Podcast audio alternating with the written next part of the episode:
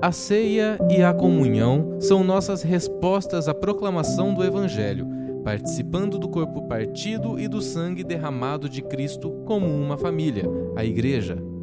Com raízes que remontam ao Êxodo e símbolos apontando para a ceia das bodas do Cordeiro, nenhum outro evento captura a temporalidade do Evangelho de melhor forma.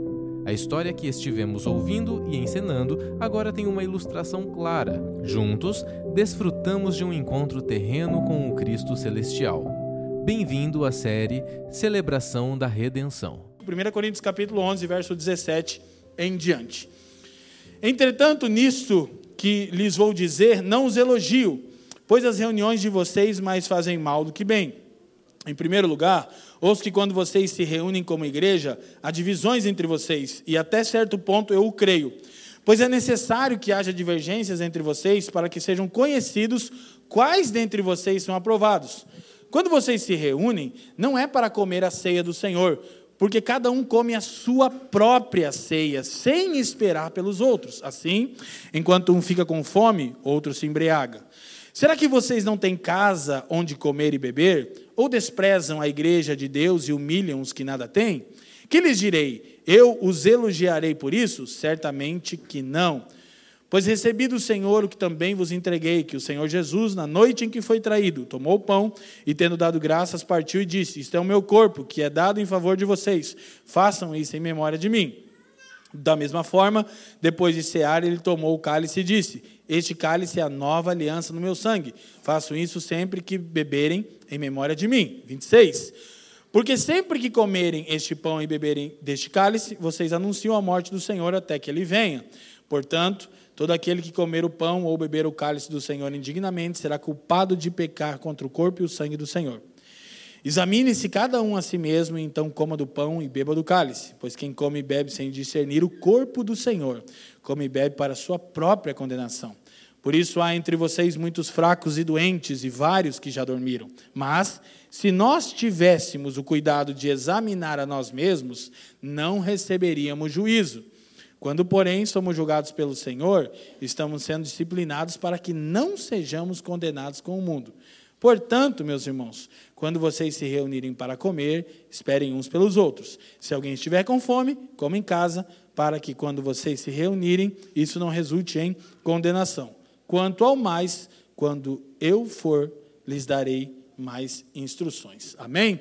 Curva sua cabeça, Pai, te damos graças uma vez mais nessa manhã, em especial, Senhor, te damos graças por Cristo Jesus, o corpo e o sangue entregue para a nossa redenção, para a nossa eh, restauração, para a remissão dos nossos pecados. Nenhum de nós poderia estar na Sua presença se não fosse pelas Suas muitas misericórdias. Te pedimos que você nos presenteie com espírito de sabedoria e de revelação, para que os nossos olhos sejam iluminados e que conheçamos o seu supremo propósito, que cessem também as distrações e inquietações da nossa alma, começar pela minha, e que tudo aqui, Pai, seja para a glória do teu nome, pelos interesses de Cristo e para o bem do mundo. Nós oramos no precioso nome do seu filho e quem crê diga amém. Então, ah, esse texto que vamos trazer com ênfase, discernindo o corpo de Cristo, é, ele é um outro aspecto desse encontro extremamente relevante na vida da igreja. Na semana passada, eu falei como historicamente a igreja tem discutido o verbo mais debatido na história da igreja. É, da expressão isto é o meu corpo. E as muitas formas de interpretação, transubstanciação, consubstanciação, memorial, é, simbolismo e realidade espiritual. Há muitas maneiras de interpretar. Naturalmente, consideramos umas certas, outras erradas, outras completamente equivocadas e outras aparentemente muito mais próximos do que é a verdade. Mas o que, que nós percebemos semana passada? Que talvez não haja uma verdade absoluta e a teologia sistemática não seja suficiente para encerrar o assunto. Então, semana passada, eu disse que estava ali manifestando um pouco do liberal que mora em mim. Né? Os teólogos de carteirinha, eles surtam, porque, por vezes, a sistemática, ela suprime a vida da igreja. Porque a vida da igreja é dinâmica, é complexa, é vibrante, é pujante, de maneira que há coisas que a teologia sistemática não consegue fechar. E a mesa do Senhor é uma discussão de dois mil anos. Irmãos, é, eu sei que tem gente zelosa que vai dizer: que isso, pastor? Nem briga com liberalismo teológico. Não. É que os excessos levaram homens como Zuínglo a afogarem os anabatistas. Levaram pessoas como Lutero e Zwingli a racharem a comunhão pela interpretação da ceia. Gente, se a teologia vai nos servir para nos fragmentar, para nos rachar, inclusive o que Paulo vai combater aqui são as muitas facções, são as muitas divisões do corpo de Cristo.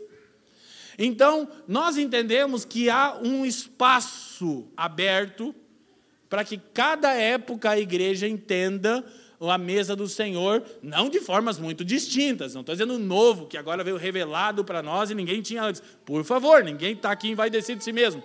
Mas atestamos o problema. Aí eu disse, nós lemos é, o texto lá de Marcos, Lucas e Mateus, que falam da ceia do Senhor. E semana passada a gente percebeu que João, ele fala do que aconteceu naquela noite, do capítulo 13, 14, 15, 16, 17. Quem estava aqui, diga amém. E a gente diz que, curiosamente, João não se preocupou. Ele nem falou desse, isto é o meu corpo, isto é o cálice da nova aliança. Ninguém fala do cordeiro da Páscoa que tinha que estar naquela mesa, não se menciona ele. João só fala assim: Satanás entrou em Judas, Jesus pegou um avental no fim do jantar e foi ensinar o significado da sua mesa. Lembram? E eu disse que talvez é muito mais importante entender João capítulo 13, 14, 15, 16 e 17 do que ficar discutindo qual é o jeito certo de partir o pão, se se torna, se é, se representa. Então, há uma série de discussões que literalmente são infindáveis. São importantes, não as estou desprezando, mas elas são insuficientes. Então, falamos da celebração da redenção. Hoje, falar da necessidade de discernirmos o corpo de Cristo. Então, do versículo 17 ao 22, Paulo descreve o problema. Dos versos 23 a 26, ele estabelece o princípio teológico para a solução do problema. Qual é o princípio teológico? Cristo está de fato presente na ceia. Isso é que soluciona o problema, tá ok? Por fim, 27 a 34, ele traz repreensões e orientações práticas. É interessante nós lembrarmos que antes dos evangelhos sinóticos, Mateus, Marcos e Lucas, que vão registrar a última ceia, Paulo escreve 1 Coríntios. Paulo não recebeu isso de nenhum apóstolo. Inclusive, no verso 23, ele diz algo que poderia soar até meio assim, metido da parte do Paulo, né? O Paulo diz assim: porque eu recebi do Senhor o que também vos entreguei. Não consultei nenhum dos apóstolos. O próprio Senhor, ressurreto, apareceu a Paulo e contou tudo o que aconteceu naquela noite. Gente, que coisa gloriosa. Isso é maravilhoso. E aí ele traz essa instrução. Depois os evangelhos vão ser escritos e com certeza eles vão usar um pouco do que Paulo falou para refrescar a memória. Então, basicamente, essas são as três uh, partes desse texto que nós lemos, dessa porção das Escrituras. Agora, outra coisa é que o problema central de toda desordem, e, e realmente é uma coisa extremamente desafiadora, porque Paulo vai dizer assim: ó, nisso que vos prescrevo, não vos louvo. Só que no versículo 2 do mesmo capítulo, Paulo começa dizendo: Olha, eu louvo vocês porque vocês têm guardado as tradições que eu comuniquei. Mas aí, quando ele vai falar sobre o ajuntamento mais solene da igreja, ele diz: quanto a isso eu não vos elogio. Só tenho repreensão para vocês. Paulo diz: está completamente errado, a tal ponto que ele vai trazer a seguinte sentença. Então, quando vocês se reúnem com essa mentalidade equivocada, não é a ceia do Senhor. Mas escute: as pessoas estavam tomando pão, tomando vinho e dizendo amém, obrigado Jesus, cantando, e Paulo diz: não é do Senhor. Isso é realmente desafiador para nós. O que, que, o que, que alterou tanto a natureza daquele encontro, a ponto de Paulo falar o seguinte: quanto mais vocês se reúnem, pior ficam. Porque os ajuntamentos de vocês, preste atenção, fazem mais mal do que bem. A pergunta é: quando o culto pode fazer mais mal do que bem? E é o que a gente vai tentar observar. Já se deu conta que as Escrituras estão dizendo no verso 17 que a igreja de Corinto havia se distanciado tanto da essência da natureza do Evangelho, que o culto deles fazia mais mal do que bem. Não responde, mas algumas pessoas aqui já viveram em ambientes tão tóxicos que o culto fazia mais mal do que bem. Não precisa dizer sim, porque eu sei que sim. Então, Paulo passa essa repreensão e vai mostrar que a natureza desse problema. A igreja de Corinto estava lidando com imoralidade, estava lidando com problemas culturais, não sabia como se comportar na sociedade, estava lidando com uma série de problemas quanto ao uso dos dons espirituais, eles não sabiam a ordem, estava lidando com a base de tudo isso, divisões e partidos. Então, olha só, o que está acontecendo nessa carta para chegar onde estamos? Primeiro, haviam preferências doutrinárias. E essas preferências não eram apenas um gosto, uma afinidade, elas estavam causando partidos. Ou seja, lá na igreja de Corinto, haviam irmãos que diziam assim: não, eu sou de Paulo. Paulo é o apóstolo que recebeu a revelação. Aí o outro dizia: não, eu sou de Pedro, porque Pedro andou com o Cristo. E aí a galera mais do meu estilo, que eu seria, dizia: não, eu sou de Apolo. Porque o Apolo, eu, assim, como eu sou maloqueiro, quem foi criado na periferia, tem na sua essência algo contra o pop. Ficou popular e eu já não quero mais, entendeu? Eu ouvi ICDC quando ninguém conhecia, quando era coisa do gueto. ICDC ficou famoso. Nossa, eu odeio ICDC, perdeu a graça. Agora eu vou ouvir Motorhead. O negócio a gente ficava achando as bandas. Então eu seria de Apolo, porque Apolo era um cara. Ninguém meio que sabia quem era Apolo, mas o que foi dito dele foi dito que ele era top, né? Se eu fosse um crente carnal lá em Corinto, eu seria de Apolo. E aí tinha o povo mega, ultra espiritual que dizia: não, nós somos de Cristo. Aqui é outro patamar de unção. Então, até Cristo era usado para promover facção na igreja de Corinto. Paulo, Pedro, Apolo, Cristo. E Paulo diz: essas preferências doutrinárias exacerbadas estão promovendo facção. Estão fazendo vocês perderem a consciência do que é a natureza básica da igreja, ou seja, uma família de irmãos e irmãos a quem Deus ama e os redimiu e que devem celebrar e amar uns aos outros. Então, a gente tem preferência doutrinária, não tem problema. Eu acho Calvino muito melhor do que Armínio, 300 milhões de vezes. Eu não considero um irmão arminiano um não irmão, ou um irmão inferior, um irmão de, de baixa renda, né? Um, um, irmão médio, né? um afegão médio. Quem está me entendendo? Claro que não. Só me parece que a maneira que Calvino organizou as doutrinas, para mim, são mais satisfatórias, enquanto para a nossa comunidade de fé. Mas a gente reconhece tantas outras tradições na história da igreja. Então a gente até menciona, a família é bem dinâmica, vocês já perceberam, né? Graças a Deus, não é a igreja de uma pessoa. Tem vários irmãos servindo. Então, uma hora eu estou aqui pregando, aí talvez um irmão ou outro fala, poxa, eu gosto mais do jeito do Vieira. Se isso mantém aqui, está tudo bem. Se quando o pastor Fabiano Crenque, ou Juliano Maroldi, ou Lucas Balzi, pastor Leandro Vieira, outro irmão vai pregar, os Aspira, o Greg, né? E os outros que estão sendo formados, ah, esse cara vai pregar. Opa! Não, não, peraí. Desde que ele pregue a escritura, pode ser a coisa mais boçal e chata do mundo. Você tem que preocupar que ele pregue a Bíblia, quem está tá entendendo isso? Ah, eu gosto mesmo é do Leandro. Opa, já está saindo do campo da admiração. O que está acontecendo em Corinto não é que eles curtem mais um ou outro, é que eles estão criando partidos, facções e dividindo a igreja. Segundo, haviam preferências culturais, o problema que percorre todo o Novo Testamento: judeus contra gentios, gentios contra judeus. De maneira que a ceia então era celebrada nessa festa ágape, festas de amor, a igreja primitiva sempre que se reunia para celebrar a mesa do Senhor, ela comia junto. É por isso que a gente 16 anos só fez assim. Tem que comer junto. Então agora a gente não abriu mão de comer junto, vamos comer junto de casa em casa e vamos acrescentar mais o ato, né, simbólico e espiritual aqui no domingo. Então todos os domingos até Jesus voltar, se ele nos permitir, a gente vai ser, amém?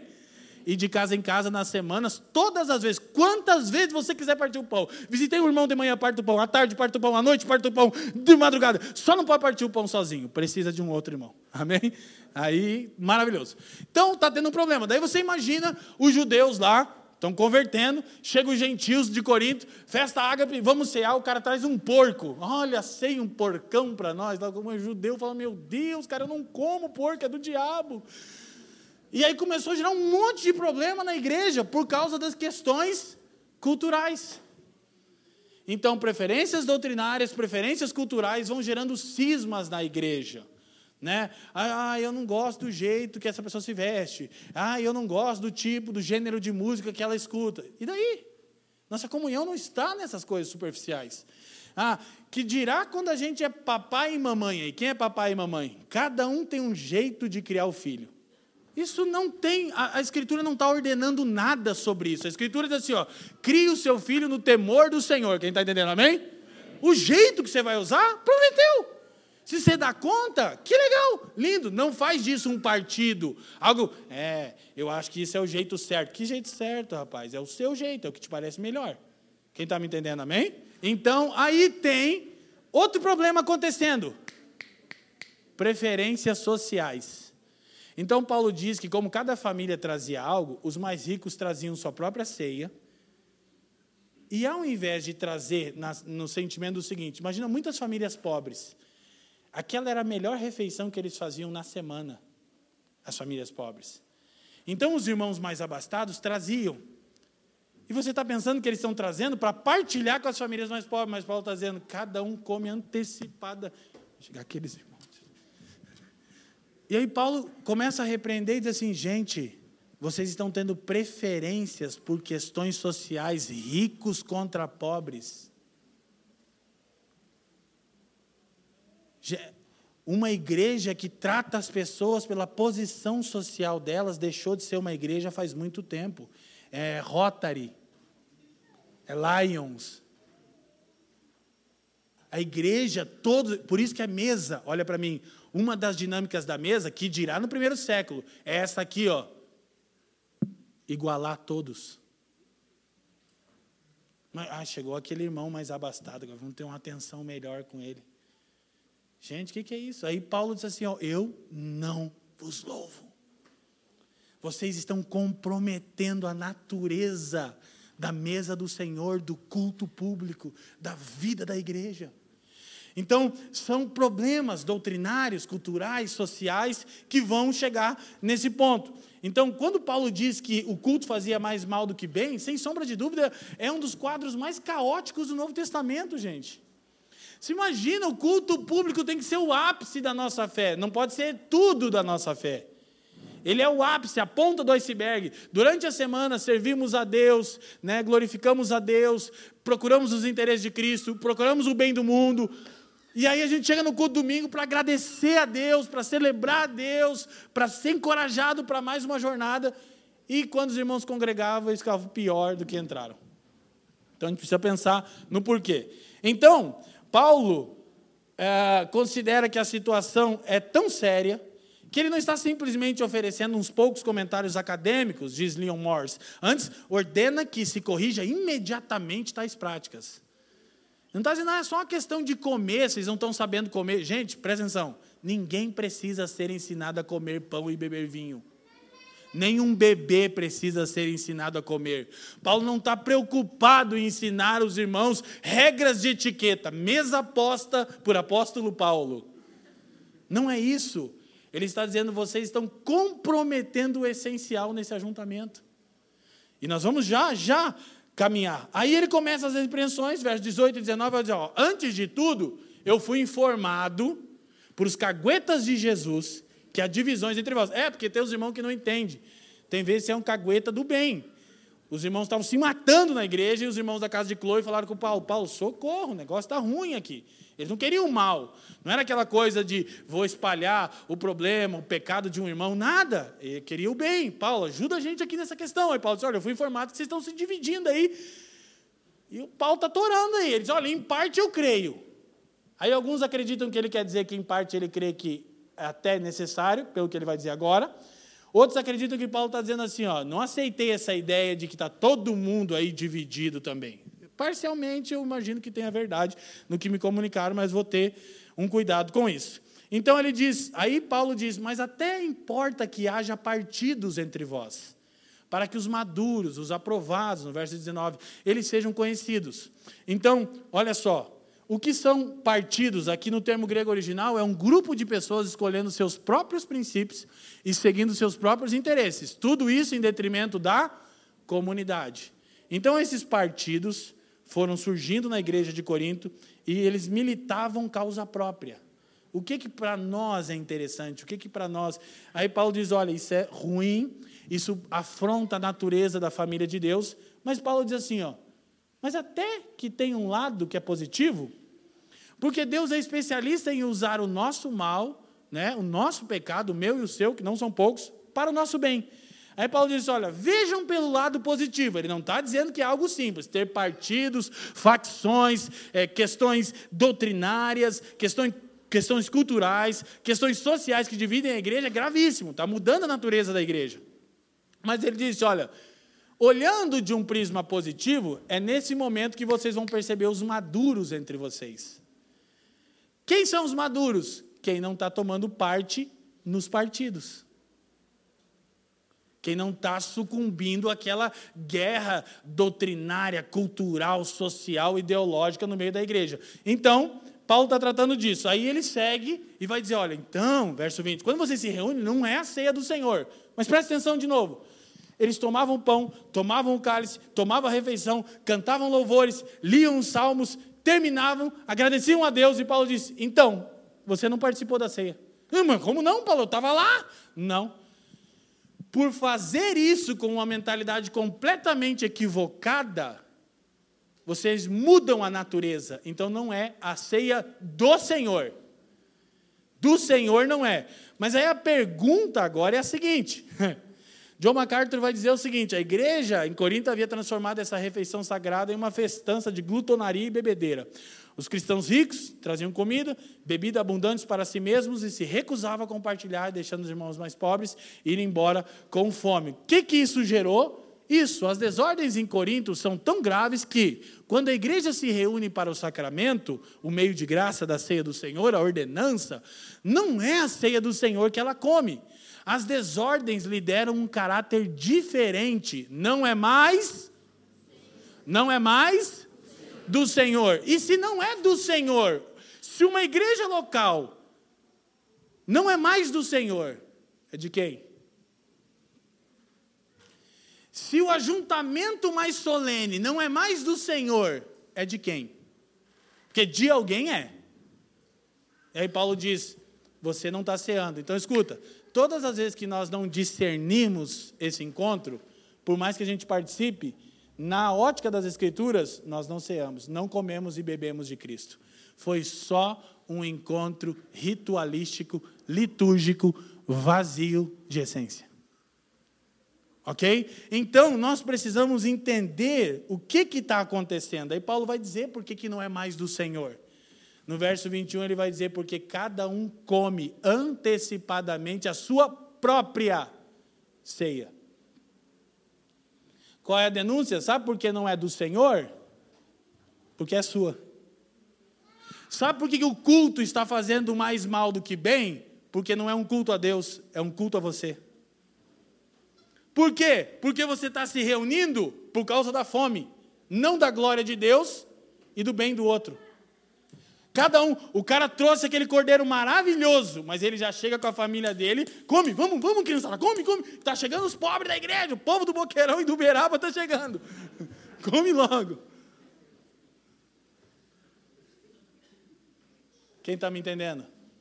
Então, isso está alterando a natureza da igreja. Gente, eu vou dizer de novo, está alterando a natureza da comunidade. Não é mais uma comunidade, é um partido. Não tem nada pior do que uma igreja se tornar um partido. nada pior do que uma família de fé que deveria olhar para as muitas diferenças. Vamos falar das superficiais, que não são essas, mas as diferenças de gosto. De repente, a gente está aqui, o Pedro gosta de um gênero de música, o Giovanni gosta de outro, o Marquinho gosta de outro, o Denis aprecia um outro tipo de, de, de, de restaurante, o Vini aprecia um tipo de. Enfim. E aí a gente começa a fazer isso a métrica da nossa relação. Escute. Quando a gente se reúne por afinidade, isso não é igreja, é partido. Quando nós nos reunimos pela comunhão, é igreja. Qual que é a diferença da comunhão e da afinidade? Quando a gente se reúne e está junto por afinidade, não é comunhão, tende a virar partido. Comunhão é dar e receber a vida de Cristo. Comunhão é uma pessoa com uma abordagem doutrinária diferente poder congregar conosco, ser amada e amar. Que a base da nossa comunhão não é o que a gente considera a melhor interpretação de algumas doutrinas na história da igreja. A base da nossa interpretação, da nossa comunhão, perdão, é a mesa do Senhor, o lugar onde todos são nivelados. E se respeitam com diferentes opiniões. Quanto mais diferente, melhor desde que isso não promova facção em partido. Quem está me entendendo? Então, vou dizer de novo, gente, cuidado com esse lance de buscar afinidade chamando de comunhão. Não é. Tá bom? Então, o que está acontecendo? Presta atenção para a gente ir rapidamente, eu não vou ler os próximos textos que eu vou citar aqui. Não é a mesa do Senhor. O culto faz mais mal do que bem. Por quê? 1 Coríntios 10, Paulo já está tratando do problema. Verso 21, ele diz assim: ó, Vocês não podem beber o cálice do Senhor e o dos demônios. Vocês não podem participar da mesa do Senhor e da mesa dos demônios. Olha que coisa pesada. Estava tendo um problema com as carnes, presta atenção nisso. Lá em Corinto, sacrificadas aos ídolos. Eu não tenho tempo para explicar, em outra mensagem já falei disso, agora não lembro o nome. Acho que é primeiro, é Romanos 14, as questões de consciência. Desculpa. Ah, então, os irmãos não sabiam que tipo de carne podia comer, porque umas eram sacrificadas aos ídolos, depois iam ser vendidas nos mercados. Aí Paulo diz assim para os maduros: gente, o ídolo nada é, pode comer a galinha de farofa na esquina, não faz mal, não. É galinha, é farofa, não tem satanás na farofa. Só que aí, aí os irmãos vão, ah, se empanturrar a galinha de farofa. Paulo diz, mas calma aí, se um irmão fraco na fé ver você comendo essa galinha na esquina, vai escandalizar ele. Então, não tem diabo nenhum nisso aí mas para ele faz mal. Então, por amor a ele, ó, a lei que os governe seja o amor. Então, por amor ao irmão fraco na fé, não come a farofa e a galinha na esquina. Leva para casa, dá graça e come em casa. Aleluia? Não tem problema. Se tiver limpinha, é de Deus. Agora escuta, é isso. Paulo ensina aí no 1 Coríntios capítulo 8. O ídolo nada é. Não cai nesse misticismo religioso. Só que aí, alguns irmãos aproveitaram e estavam participando de muitos festivais em Corinto, sem entender que algumas coisas não são convenientes. Ok, não tem diabo em carne, em bebida, em suco, em vinho, em cerveja. Tem diabo querendo entrar em você, irmão, e em mim. O diabo não está querendo entrar na picanha, digam graças a Deus. No alcatra, na maminha, no vinho chileno, o diabo não vai entrar ali, ele quer entrar em você e em mim. Quantas vezes a gente deixa o Satanás entrar na gente, né? Só que aí os irmãos estavam participando e Paulo disse: calma aí, calma aí. Vocês sentam na mesa do Senhor e sentam também sem distinção nenhuma na mesa dos demônios? Traduz, Leandro. Nós não somos fanáticos e religiosos, ok? Mas será que o carnaval é uma festa conveniente para um nascido de novo? Isso não quero dizer que o samba seja ruim. Tem samba maravilhoso que glorifica a Deus, não samba gospel, a maioria é ruim. samba secular que glorifica a Deus, que é um troço de Jesus. Agora, o carnaval como um todo tem um objetivo, não tem, gente? Fala comigo. O cara tá lá na Sapucaí de boinha e nada, a consciência não acusa? Aí Paulo diz assim: Mas você que senta na mesa do Senhor, Sabe o que, que implica tudo isso? Não é essa paranoia de, ah, o diabo, a serpente. Todo ano os crentes ficam tirando foto dos carros alegóricos. Já vou dizer, vai ter capeta, vai ter satanás, Jesus vai ser espancado de novo. Fica tranquilo. Não é esse tipo de, de, de coisa que a gente tem que fazer. Mas, cara, é conveniente? Não é. Agora, eu posso aproveitar o feriado? Pode, né? Vocês perderam a chance. Tem bastante gente aqui nos dois cultos hoje. Sem dinheiro, né? Um que luta. Agora é o seguinte: a mesa dos demônios, presta atenção. Olha só. Quando a mesa deixa de ser do Senhor, ela passa a ser de quem? Será que é do demônio? Olha o que Paulo vai dizer, eh, Jesus vai dizer em Mateus 16, 23, ele diz: voltando-se para Pedro, Jesus disse: Arreda, Satanás, tu és para mim pedra de tropeço, porque não cogita das coisas de Deus, e sim das dos. Então presta atenção, escuta: o opositor de Deus não é Satanás, é você e eu, é o homem. Quando Jesus repreende a Pedro, ele diz: Você está com um diabo no seu couro, Pedro. E por que, que eu sei que você está com um demônio no teu corpo? Não é porque nasceu um chifre, é porque você está interessado em coisas de homens. Quem está me entendendo? Então, quando a mesa não é mais do Senhor, quando uma comunidade não é mais do Senhor, ela é de quem? Ela é dos homens. Ela se levanta de maneira altiva contra o Senhor. Filipenses 3, por favor, 18, rapidinho. Esse texto eu preciso ler. Pois, como já disse repetidas vezes, e agora repito com lágrimas, há muitos que vivem como inimigos da cruz de Cristo. Segura. O que é um inimigo da cruz de Cristo? Um demônio? Você lembra quando Jesus encontrava os demônios? Era engraçado, né? Ô, cara, oh, chegou nossa hora, ainda bem. Ou eles peitavam, oh, vem Jesus, estamos aqui com a tropa dos capeta. Hã? Quando Jesus chegava numa região, os demônios diziam, ô, oh, oh, calma, e nós sabemos, não deu nossa hora ainda, daí mais um acréscimo aí, né? Para nós. Não é esse, não é isso que a Bíblia chama de inimigo da cruz de Cristo. 19. O destino deles é a perdição, o seu Deus é o. Cada um toma antecipadamente a sua própria. Eu não me reúno para a glória de Deus, pelos interesses de Cristo e para o bem do mundo, do cristão e não cristão. Eu me reúno para satisfazer os meus apetites carnais. Ah, bênção, conquista, vitória financeira, um namorado, uma namorada, um, salário melhor. Aí Paulo diz assim: inimigos da cruz de Cristo.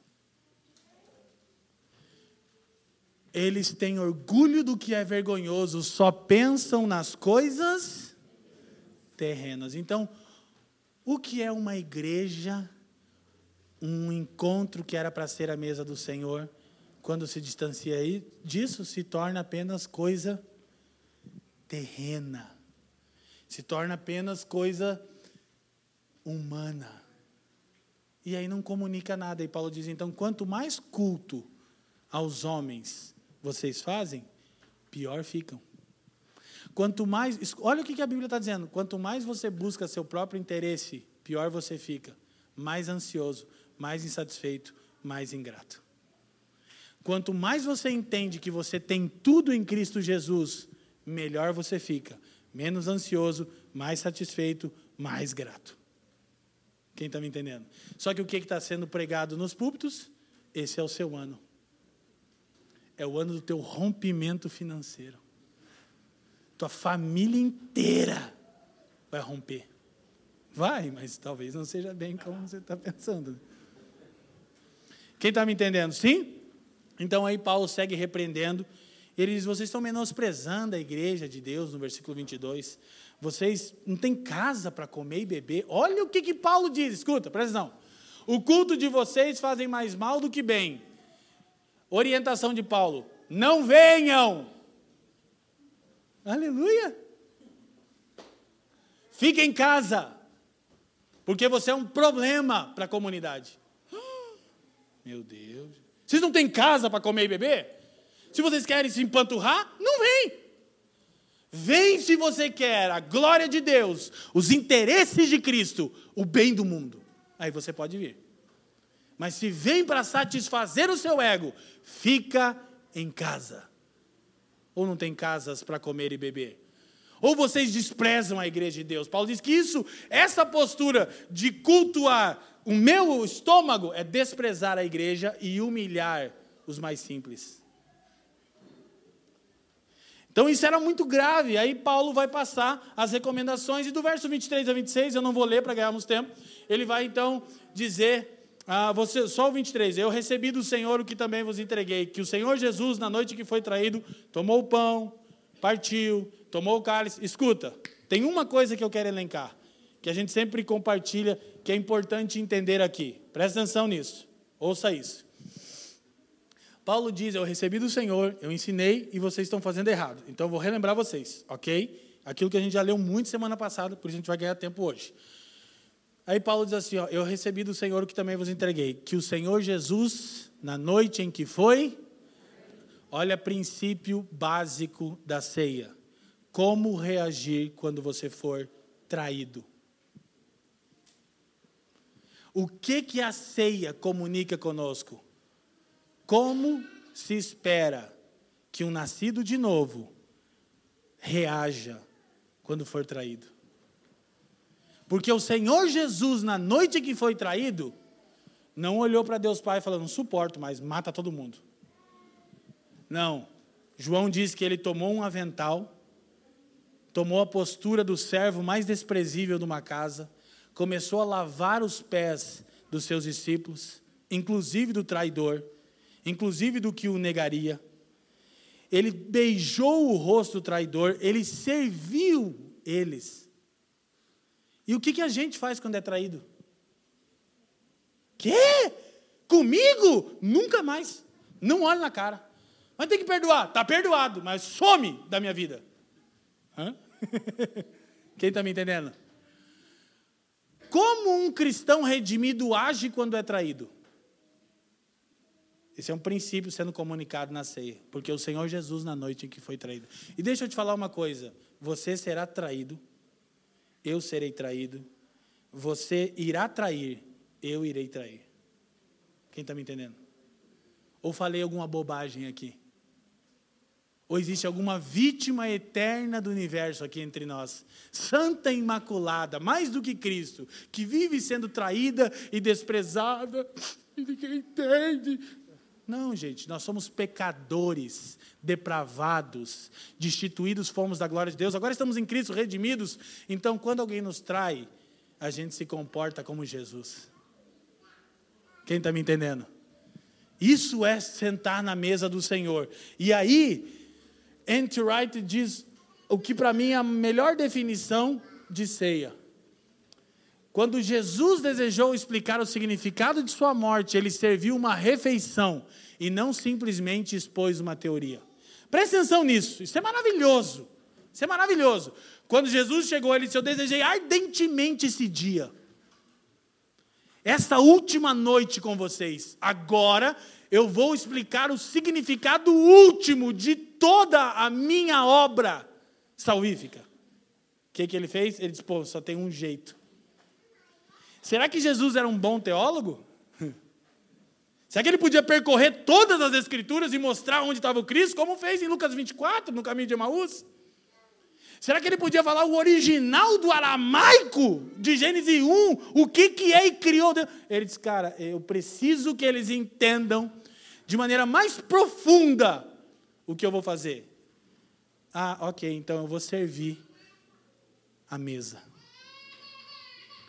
o poder de servirmos na mesa do Senhor, com discernimento do que é isso. Quantos de nós poderíamos testemunhar que fomos curados, perdoados, libertos, encorajados, repreendidos corretamente na mesa do Senhor? Na comunhão de uma igreja que não coloca preferência doutrinária, cultural e social, mas que entende que somos a família de Deus, que entende que todos estamos em diferentes estágios da nossa vida de santificação. Ninguém está pronto, mas todo mundo serve um ao outro, suporta um ao outro. Quando Paulo fala aos Gálatas, diz: Olha, se alguém entre vocês for surpreendido numa falta, num pecado, olha, vocês que são espirituais, tratem com temor, com cuidado, socorram, levem a carga desse irmão. E o que, que a gente faz? Quando alguém cai no nosso meio, numa igreja que não é mais do Senhor, é dos homens. Você viu? Viu lá o irmão? Aquela coisa. Teus irmãos que parece que. Você limpa aí, irmão. Paulo disse: não, repreenda com temor, olha para ti mesmo para que você não caia, protege a família de Deus, Deus redimiu, Deus ama. Tem repreensão, tá? Não é ursinhos carinhosos que eu estou falando aqui. Tem disciplina, tem processos muitas vezes na nossa vida mas sempre para nos restaurar, nunca para nos destruir por completo. Quem está me entendendo? Amém?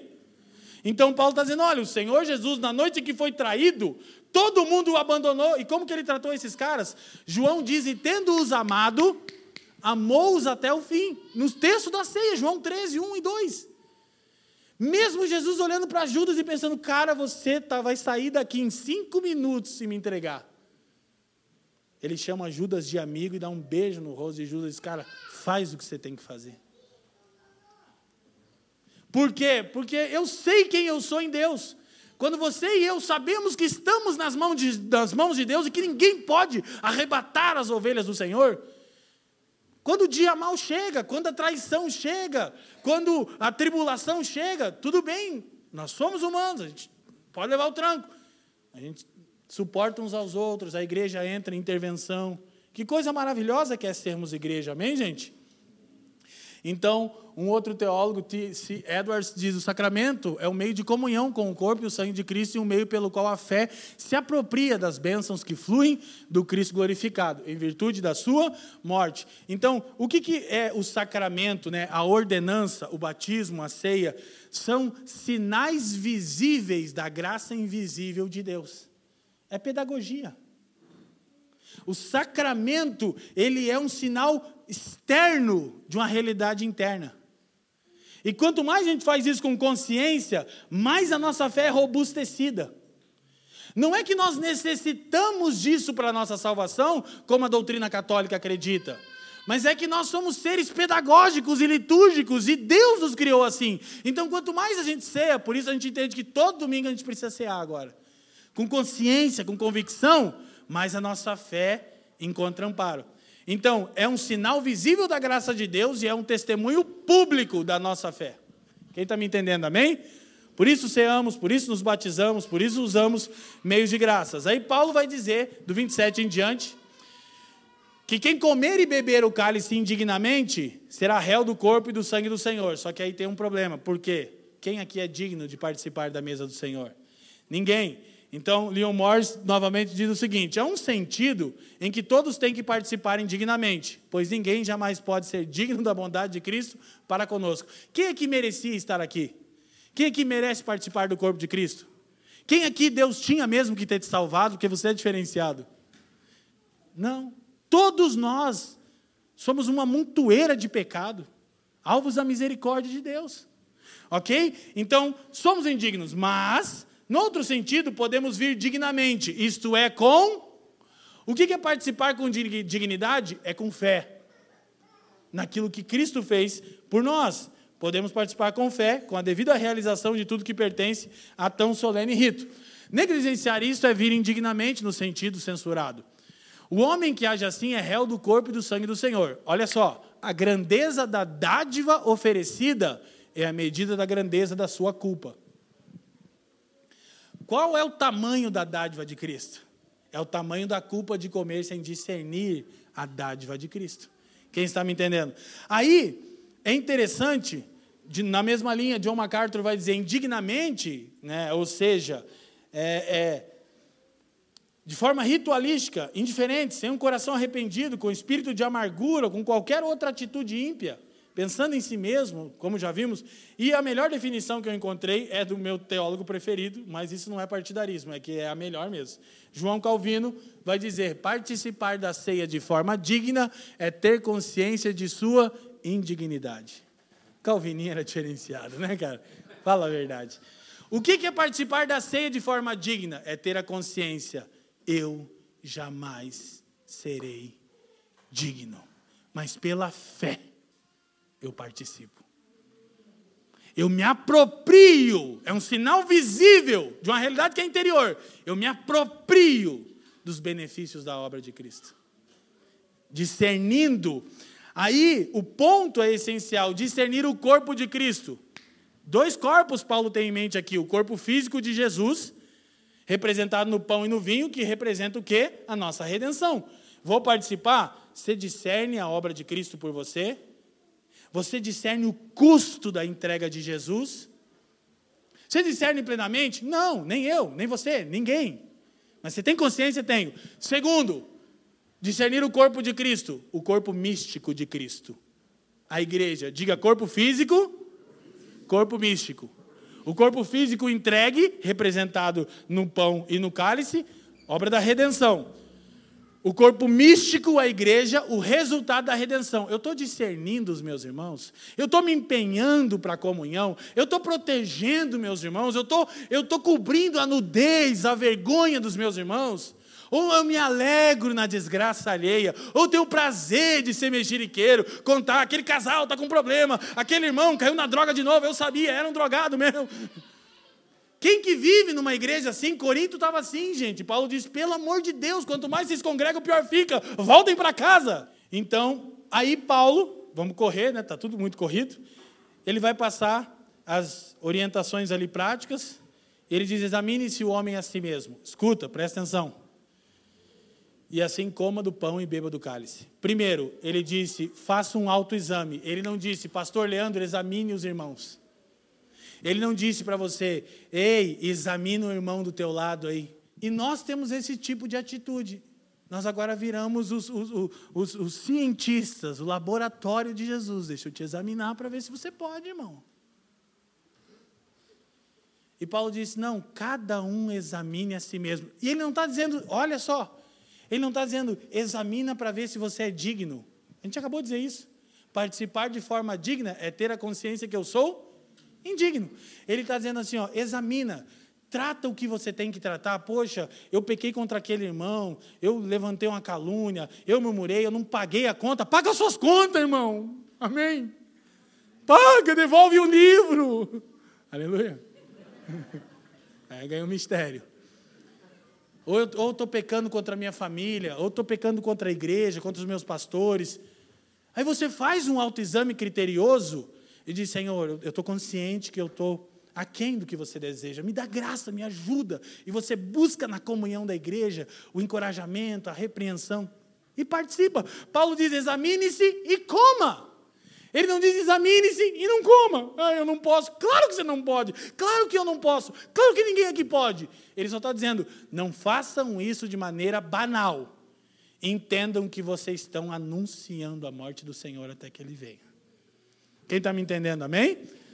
Então não é uma refeição comum. Por isso, antes de tomarmos parte nesse serviço, o mínimo que podemos fazer é um rigoroso autoexame. Aí do 30 em diante, Paulo vai dizer que há muitos fracos e doentes e alguns que já dormiram. Olha que coisa séria. Ele vai dizer: Deus, para não julgar vocês com o mundo, Ele está permitindo enfermidade física e que irmãos morram fisicamente entre vocês por causa desse tipo de eclesiologia que vocês estão vivendo. Gente, você já pensou Deus permitir irmãos da comunidade morrerem por causa do desvio doutrinário? Há muitos que já dormem. Não é espiritual que Paulo está falando. Ele está falando de doença física, de patologia. Inclusive, alguns exegetas acham que Paulo estava dizendo que era oriundo das bebedeiras e glutonaria. Né? Os irmãos bebiam tanto que estava com cirrose, estava morrendo. É, tem uma linha teológica que pensa que isso talvez mas enfim, é disciplina do Senhor. Só que aí Paulo diz: calma, o Senhor não está disciplinando vocês. Ninguém vai perder a salvação uma hora em Cristo, se a sua fé é a fé salvífica. Só que você vai ser repreendido, castigado. Por quê? Porque Deus não quer julgar a igreja junto com o mundo. Se a gente estiver vivendo igual ao mundo, a gente vai receber o juízo do mundo. Aí o que, que Deus faz porque nos ama? Nos castiga. Só que vamos falar a verdade, a gente não precisa ser castigado toda hora, né? Basta a gente ter discernimento. Amém, irmãos? Amém? Então, significa que essas desgraças são sinais do amor de Deus. Olha, porque Deus me ama, permitiu uma enfermidade. Porque Deus ama a igreja, matou um irmão entre eles. Ou Deus matou Ananias e Safiras porque odiava a igreja? Porque amava. O Simão, o mágico que queria unção de Pedro, ficou cego e enfermo porque Deus odiava a igreja ou porque amava? Porque amava que, que Paulo está dizendo? Tem um monte de gente doente entre vocês. Olha que coisa curiosa. Vocês estão comendo, se empanturrando e estão vivendo como alguém que não está se alimentando, está enfraquecendo e morrendo. Porque não é a mesa do Senhor que vocês comem, é de vocês. Então, aí ele diz assim, 33 e 34, para encerrarmos: quando vocês se reunirem para comer, esperai uns pelos outros. Esse é o princípio básico de uma comunidade saudável. É, irmão, no que que eu posso te servir? Gente, a complexidade da nossa existência, as nossas muitas fraquezas. Quantos aqui lidam com pecado? Quantos se sentem fragilizados, de vez em quando cansados, encorajados? Quantos de nós? Faz parte. Faz parte. Sua jornada em Cristo não termina porque o dia está nublado. Porque a gente é, incorreu numa falta. Ou porque a gente sabe que está tão longe daquilo que o Senhor desejava para a gente. Faz parte. Por isso que a gente precisa da igreja. Porque na igreja, uns esperam pelos outros. Então, por fim, para a gente encerrar, na ceia do Senhor nós olhamos em quatro direções. Digam quatro direções. Olhamos para trás, anunciamos a morte do Senhor. Para fazermos isso com discernimento. Então, quando a gente senta na mesa do Senhor, todo domingo, Maravilhosamente, nós vamos usar uma ênfase dessas quatro. Para cada domingo do mês. O que tiver os cinco, a gente aumenta ali na teologia nossa também. Porque tem muito benefício, né? A gente faz o olhar panorâmico. Nós olhamos para trás, nós anunciamos a morte do Senhor. Então a gente vai agora participar do pão e do cálice. Para quê? Para anunciar o Deus soberano, vivo, santo, misericordioso, Pai de amor, encarnou na pessoa do seu filho e se entregou por você e por mim. Por quê? Porque nenhum de nós poderia salvar a si mesmo. Amém? Olhamos também para. Leiam comigo? Frente. Até que ele venha. Nós anunciamos que o Cristo que veio virá. E todas essas tribulações, as nossas aflições, as nossas angústias, o corpo do pecado que a gente clama, miserável homem que sou, ah meu Deus, me livra. Há uma promessa que um dia Jesus vai nos livrar dessas aflições, dessa, dessa mazela que é existir num corpo que quer desobedecer a Deus 25 horas por dia. Amém, irmão? Na ceia a gente recebe um encorajamento, ai meu Deus, mata o Adão que vive em mim, as irmãs Eva, os irmãos Adão, né? A gente Olhamos para dentro. Examine-se o homem a si mesmo. Uma predisposição de andar na presença de Deus, mesmo consciente daquilo que a gente tem que lidar e encarar. Encarar de frente as coisas, né? Ser tolerante com o outro e intolerante consigo mesmo. Seja intolerante com o seu pecado. Eu preciso ser intolerante com o meu pecado. Com o do outro, tolerante. Vou esperar ele. Comigo, intolerante. Salva-me, Senhor. Liberta-me, Senhor. Ajuda-me, Senhor. Amém? Você é um cristão que está amadurecendo. Dos outros, eu tolero. Eu espero. Meu, eu não tolero. E por fim, olhamos ao redor. Esperai uns pelos outros. Então, olhamos para trás.